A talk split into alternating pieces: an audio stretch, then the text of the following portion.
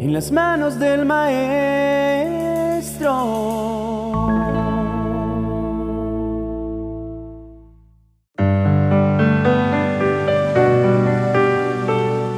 Muy buenos días y bendiciones para ti en esta mañana tan especial.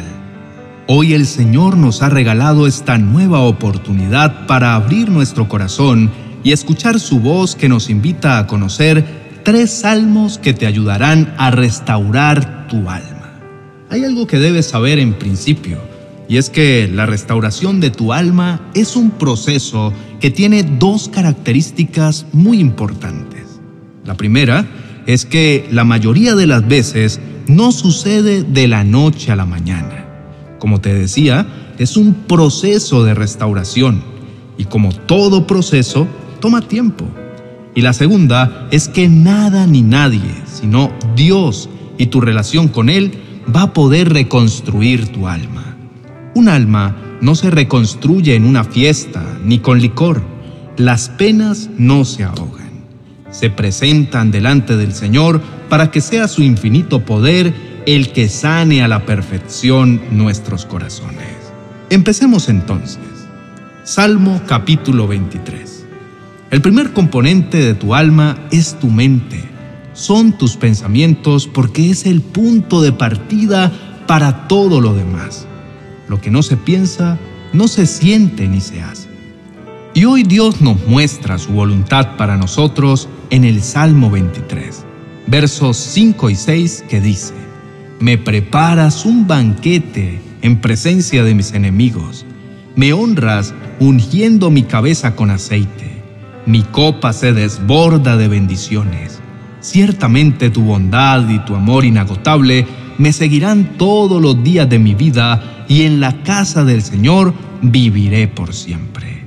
Tal vez crees que lo que pasa en tu mente no merece tanta importancia, que todo lo que habita en tus pensamientos lo puedes controlar cuando tú quieras y puedes pensar en lo que sea porque eres tú quien está al mando.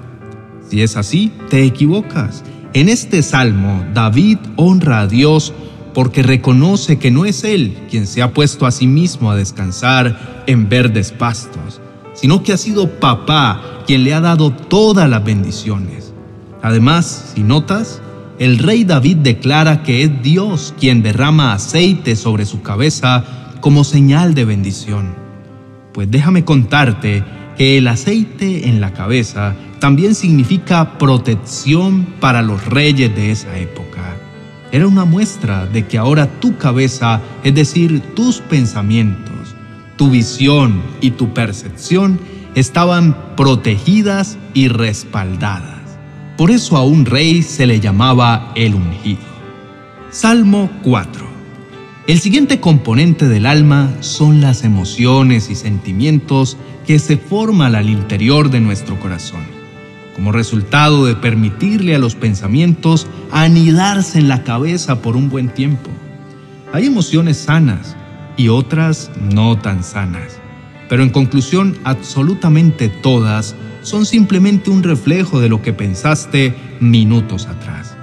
Por eso, más allá de autocontrolar un pensamiento, se trata de ponerse ante la presencia del Espíritu Santo para que te permita cultivar una mente llena de bondad y esperanza. El Salmo 4, verso del 6 al 8 dice, Muchos dicen, ¿quién nos mostrará tiempos mejores? Haz que tu rostro nos sonría, oh Señor. Me has dado más alegría que los que tienen cosechas abundantes de grano y de vino nuevo. En paz me acostaré y dormiré, porque solo tú, oh Señor, me mantendrás a salvo. David no es que haya sido un hombre cobarde, es solo que tenía la capacidad para entender que era lo bastante débil como para controlar por sí solo sus emociones y que era solamente Dios aquel dador de alegría, aquel que con una sonrisa traía tiempos mejores, aquel que llenaba cualquier ambiente de paz para dormir en paz. Salmo capítulo 18. Por último, las acciones como tercer componente de tu alma.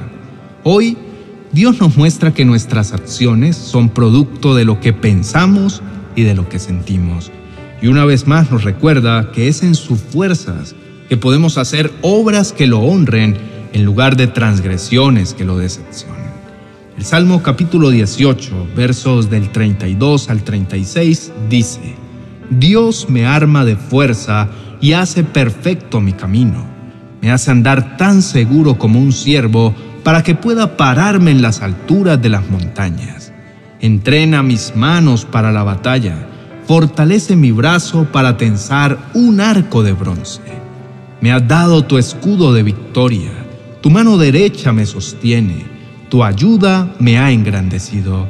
Has trazado un camino ancho para mis pies a fin de evitar que resbalen. Puedes darle ahora gracias a papá porque ha trazado una ruta para restaurar tu alma a partir de su palabra. Adora al Señor. Hoy quiero invitarte a que inicies un periodo distinto en tu vida. Uno que ya no esté manipulado por el sufrimiento y los dolores del alma. Realmente te invito a que tomes la decisión de parar esa secuencia interminable de lamentos que uno tras otro han venido abriendo un hueco gigante en tu corazón o incluso lo han endurecido a tal punto de dejarlo casi incapaz de amar. Yo creo que tú fuiste diseñado perfectamente por las manos del Maestro para algo mucho más significativo que el dolor y el sufrimiento. Así que mi invitación es a que tomes la decisión de iniciar una nueva etapa en tu vida que se llame sanando mi alma hazlo con determinación y a la luz de estos tres salmos que el Señor nos ha revelado en la mañana de hoy.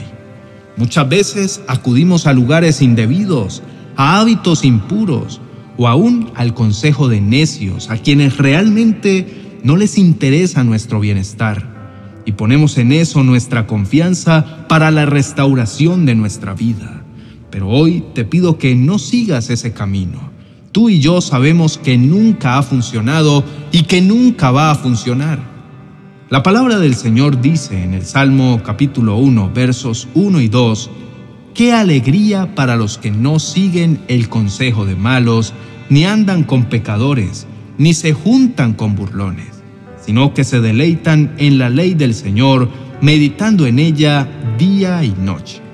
Así que no intentes más sanar tu alma con pecadores, burlones o pidiéndole consejo a cualquiera. En cambio, alégrate al meditar y hablar de la palabra de Dios de día y de noche. No retrases más tu sanidad interior. Ahora sabes a dónde acudir y a dónde no. Yo te invito a que en el nombre de Jesús tú te levantes con fuerza de donde quiera que estés.